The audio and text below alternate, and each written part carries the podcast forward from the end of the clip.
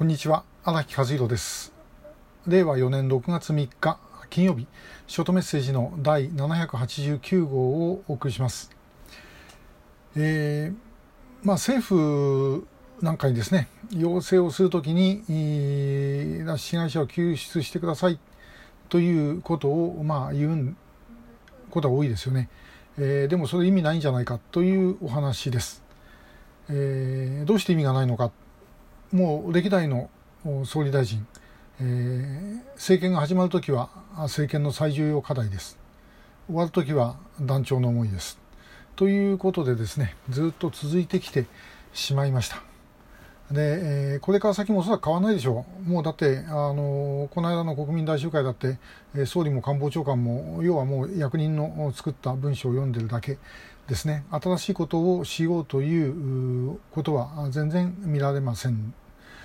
で、えー、まあそうだとすればどうするべきなのかということです。ただ抽象的に、えー、頑張ってくださいやってくださいと言ってもやってますっていうだけ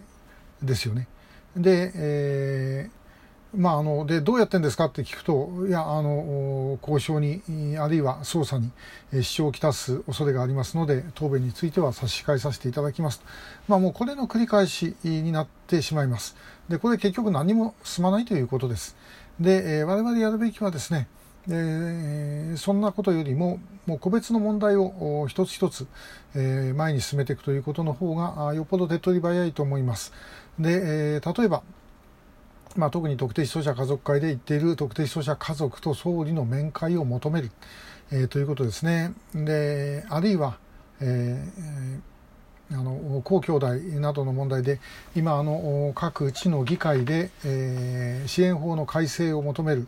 えー、動きがありますけどもこれですねこれ国会でもやはりしっかりと議論していただくと、まあ、すでにあの維新の和田雄一郎議員なんかが、まあ、これをですね、えー、提起してくださってますのでで、えーまあ、そういうようなことをさらに進めていくということが必要だと思います。それから、まあ、例えば待機との交渉でもですねあのまあ、前に、えー、自民党の山田賢治議員、それからあ立憲民主党の森裕子議員、えー、ワクチンの供与を一つの材料として北と交渉したらどうかというようなことを、まあ、言われたことがあるで、まあ、あれは、えー、山田さんの方はあの何も言われないで同じことを言ってたんですけど森さんの方は叩かれるというなんか変な感じでした。で、まあ、この間あの、まあ、言ったようにですね、えー、林外務大臣これまた、あのただあげますみたいな話でですね、え何言ってんだかよく分かりませんが、ちゃんと国会の中でですね、そういうことについて、えやるように、まあ、これのためにこうするということでですね、え議論をするということが必要ではないだろうかなと思います。で、えー、もう、拉致被害者全員の即時一括帰国、まあ、これはまあ、その相手側に求めるものとしては当然なんですけども、えそう言って、え何もしないでですね、口開けて待ってて拉致被害者帰ってくるわけはありません、えー、何かをしなければいけないんですね。そのためには一つ一つのことを前に動かすということで事態を変えていくということが必要だろうと思います。で今ちょっとあのこの間も調査会の幹事会で、いろいろ議論になりましたが、えー、まあ、例えばあの特定失踪者の家族と政府の面会を、まあ、政府というか総理大臣の面会を求めますという署名活動をやってみたらどうか。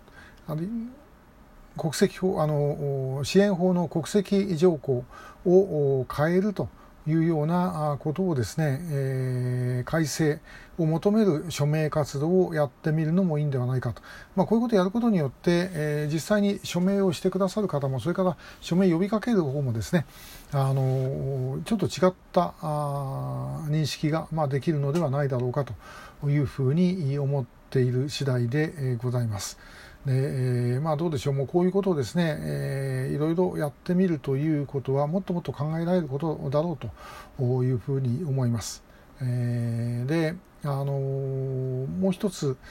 えーまあ、やることの中で例えばですね、まあ、今あの藤田隆さんの本があの出版をされました、えー、もう書店にも出てますしアマゾンでも買えます、まあ、こういうものはですね、えー、ぜひどんどん広げていただきたいで,、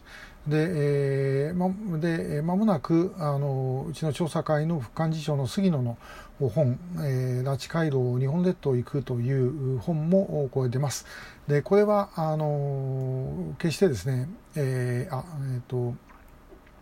あ決してという決してない、え、この本はあ書店には並ばないんですね、えー、オンデマンド出版になりますんで、えー、Amazon とかそういうところで注文していただいて、えー、買う本になります。で、えー、これもですね読まれたら結構びっくりする方が多いんではないだろうかなというふうに思いますので、えー、ぜひとも読んでいただきたいなということを思います、えー、まあともかくあのできることたくさんあるんです。まあもう助けてくださいとかですね。あのもうその時間がないんですって全くその通りなんですけれども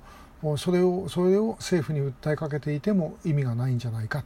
えー、ということです、えー、だったらどういうことをするかということをぜひ皆さんあのそれぞれお考えいただければと思います。今日もありがとうございました。